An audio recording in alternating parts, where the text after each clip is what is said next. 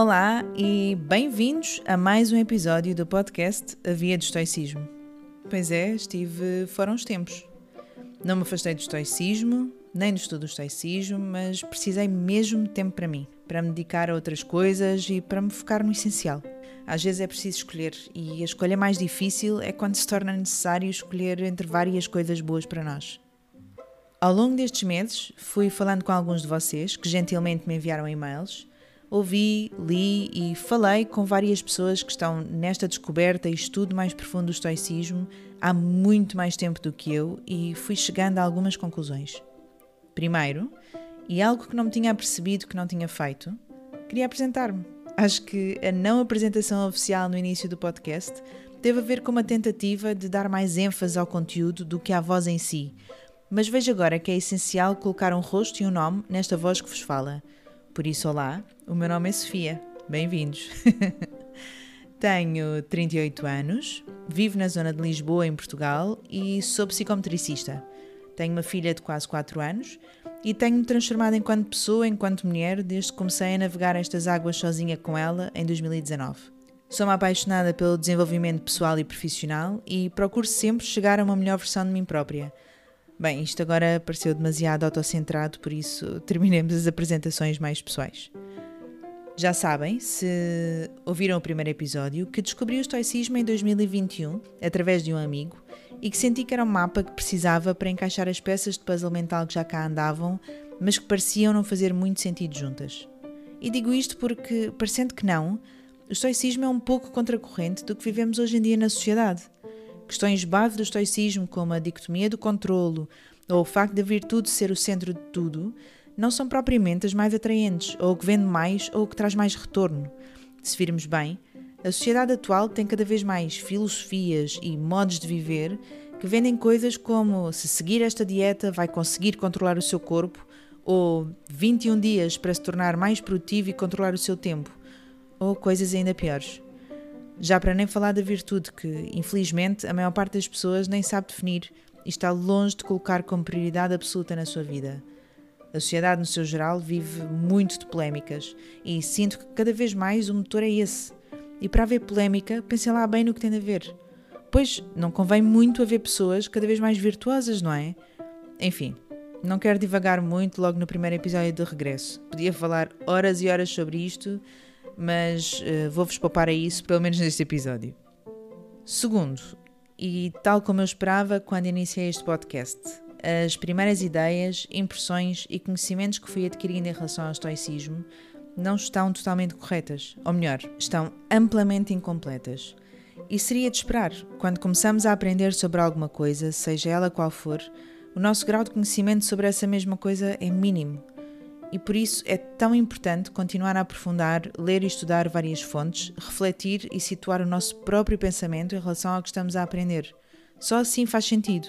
Aliás, já Epícteto dizia: é impossível para uma pessoa começar a aprender o que acha que já sabe. Ouvi recentemente os meus primeiros episódios e percebo que a Sofia de hoje já se posiciona num espaço completamente diferente do que no ano passado. E fico muito contente com isso, sinceramente. Acho que não cometi assim nenhum erro gravíssimo, mas vou voltar a ouvir todos para ir percebendo se existe alguma coisa que preciso mesmo de alterar ou corrigir e vou fazer disso rotina de tempos a tempos. Também não quero induzir ninguém em erro, certo? Na realidade, acho que o maior senão, se assim se pode dizer, em relação aos meus primeiros episódios, foi que tentei categorizar e organizar e mapear demasiado um tema que é tão abrangente na nossa vida que poderia, hoje em dia, caracterizar mais como algo que se respira e está à nossa volta do que propriamente listas de coisas e pilares e etc. em que se pode fazer um check ao fim do dia. Claro que continuo a achar ser necessário perceber este mapa e, obviamente, que ao longo do aprofundamento do estudo, vamos criando esse mesmo mapa mental. Quanto mais não seja, quando se estuda o início e o desenvolvimento ao longo dos tempos, vamos aprendendo sobre as pessoas que foram fundamentais para o estoicismo e isso, só por si, já cria linhas temporais e listas na nossa cabeça. É tudo importante, mas não é a forma mais eficaz de se viver isto no nosso dia a dia. Terceiro, e para grande pena minha.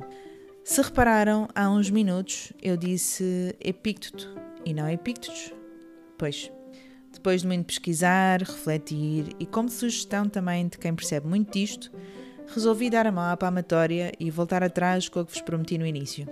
Irei, a partir de agora, passar a chamar pelos nomes traduzidos as personagens importantes do mundo do estoicismo. Não é algo que me faça muito sentido, mas em alguns casos os nomes ficam mesmo muito diferentes.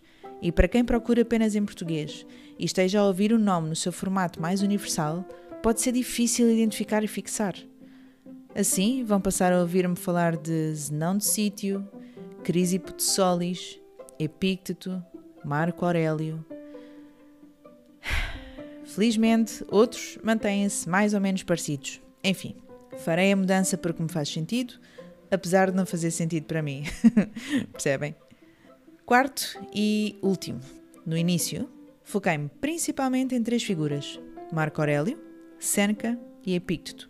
Eram e são das figuras mais importantes, de facto mas descobri muitas outras cujo contributo foi fundamental para que a filosofia sequer chegasse a estas três figuras. Tenho estado a aprofundar o meu conhecimento sobre vários e irei partilhar também em episódios futuros. Agora, e como nota mais generalista do meu percurso dos últimos meses, como vos disse, sou uma apaixonada pelo desenvolvimento pessoal e profissional. Mas a verdade é que não tenho muito tempo para me dedicar a tudo o que gostaria, como a maior parte das pessoas. Uma das coisas que começou a dificultar o meu caminho e que me obrigou a pôr um travão foi que a minha vida, de um momento para o outro, parecia ter se transformado apenas no tema do estoicismo. Tudo o que lia e ouvia era sobre o estoicismo e os outros temas que me interessam começaram a progressivamente desaparecer. Ora, eu acredito, e os grandes estoicos também, para estar verdadeiramente em busca da eudaimonia, uma vida virtuosa com significado, precisamos de procurar também alcançar equilíbrios Especificamente em relação à procura de conhecimento, equilíbrio para mim significa tentar dar tempo de antena às várias áreas do meu interesse e não deixar que apenas uma engula todo o meu tempo. Isso significa ter menos tempo para me dedicar ao estoicismo? Bem, sim e não. Sim, porque provavelmente irei estudar menos tudo o que está na base, mas não, e um grande não em negrito e letras maiúsculas, porque tento que a prática do estoicismo esteja o mais presente possível na minha vida diariamente. Ou seja, não é por não ouvir, ler ou fazer reflexões mais estruturadas todos os dias que me considero mais afastada de tudo. Acho até que isso me obriga a colocar mais em prática o que tenho aprendido. Por também achar que realmente tenho conseguido encontrar livros e podcasts que me têm acrescentado muito nos últimos meses, decidi que vou terminar cada episódio com sugestões. Hoje, por exemplo, quero sugerir um podcast e um livro sobre estoicismo, e desculpem-me, mas são os dois em inglês. Mas acho mesmo que vale a pena se for uma língua que dominam.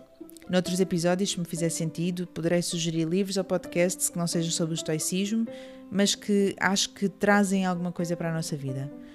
Então, o podcast é o Practical Stoicism, do Tanner Campbell. Foi criado ano passado, fez agora por estes dias um ano, e é um podcast mesmo muito interessante. Começou com a premissa de acompanhar o que o Marco Aurélio escreveu em meditações, ao ritmo de uma meditação por episódio semanal, de um total de 12 livros com centenas de meditações, e evoluiu para episódios diários, em que os episódios das meditações são complementados com conversas filosóficas com colegas estudiosos do estoicismo e até de outras filosofias.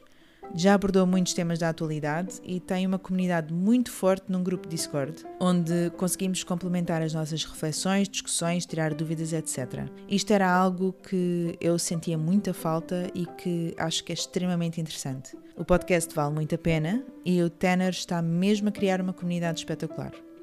O livro conheci através do podcast do Tanner e, coincidência das coincidências, é escrito por um português, ou melhor, é um dos autores. O livro chama-se Being Better: Stoicism for a World Worth Living In, algo como tornar-me melhor, estoicismo para um mundo em que vale a pena viver. E agora que traduzo desta forma mais direta, percebo que temos de pensar claramente num título menos uh, self-helpy, mas isso será para o futuro. o livro foi escrito por Kai Whiting e Leonidas Konstantakos, e pelos nomes não saberiam quem é o autor português de que estou a falar. É o Kai. E não imaginam como fiquei contente por perceber que é português. Isto porque o Kai, para quem acompanha o podcast do Tanner, é barra no tema do estoicismo. E ao mesmo tempo que claramente sabe muito sobre o assunto, consegue explicar muito bem, de forma clara e acessível, questões que normalmente se veem explicadas de forma muito intelectual e complexa. Isto é muito notório no livro, que é de longe dos meus preferidos sobre o estoicismo que já li. E já li bastantes, vale mesmo muito a pena lerem. Com sorte, conseguiremos ter uma versão em português deste livro em breve. E espero, no futuro, próximo talvez, conseguir ter o Kai como convidado aqui no podcast para uma boa conversa. Mas lá chegaremos. Na descrição do, do episódio vou colocar uh, os links tanto do podcast como do livro. Pronto, e acho que para este episódio de regresso já chega. Muito obrigada por estarem aí. Como sempre, o meu e-mail aviadestoicismo.gmail.com continua disponível para as vossas sugestões, dúvidas, etc. E eu estarei pronta a responder. Antes de me despedir, peço ainda que partilhem o podcast e ajudem-me a chegar a mais pessoas. Nunca se sabe a quem isto poderá mesmo fazer sentido. Alguém que, como eu, está simplesmente à espera de perceber o que é que pode funcionar como farol ou framework para se lidar com a vida e que faça ali um clique. Vemos no próximo episódio. Até já!